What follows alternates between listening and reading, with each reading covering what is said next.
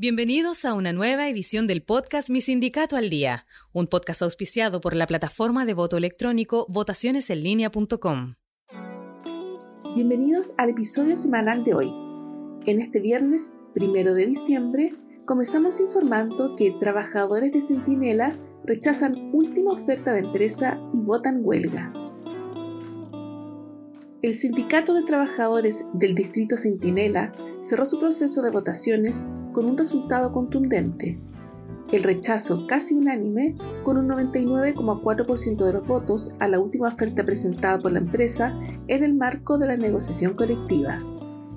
Cabe mencionar que la compañía aún tiene la opción de solicitar la mediación obligatoria de la inspección del trabajo, un recurso que debe ser requerido antes de la medianoche del lunes 4 de diciembre, buscando explorar una solución que evite el conflicto laboral desde la Federación Minera de Chile se manifestó un respaldo firme al sindicato y a sus dirigentes.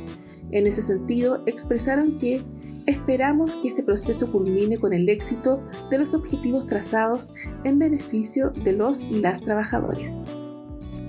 La Dirección del Trabajo aplicará en diciembre un plan de fiscalización en 100 farmacias entre Arica y Parinacota y Los Lagos para verificar diversas irregularidades que están afectando a los auxiliares de los locales de venta de medicamentos. El programa inspectivo fue resuelto en respuesta a una solicitud de la Federación Nacional de Trabajadores de Farmacias FENATRAFAR la organización sindical denunció que el personal auxiliar de farmacias se les están asignando funciones que no corresponden a tal cargo, como aseo y o reposición de mercaderías, entre otras. Además, acusó que los auxiliares de farmacias no reciben anexo de liquidación de remuneración con el detalle de las remuneraciones variables, incumpliendo la obligación del inciso tercero del artículo 54 bis del Código del Trabajo, en ese sentido, los dirigentes y dirigentes de FENATRAFAR manifestaron su conformidad con el inicio del programa de fiscalización. Su presidente, Mauricio Acevedo Sandoval, explicó que nuestra gente, los trabajadores y trabajadoras de farmacia, que el 80% son mujeres, son las que están recibiendo esta recarga de trabajo, exponiendo su salud mental, exponiéndose al estrés, incluso exponiendo la salud pública. Este miércoles, el Sindicato de Trabajadores de la Universidad del Desarrollo votó para aprobar o rechazar el inicio de una huelga con el fin de exigir mejoras salariales tras un mes de negociación colectiva.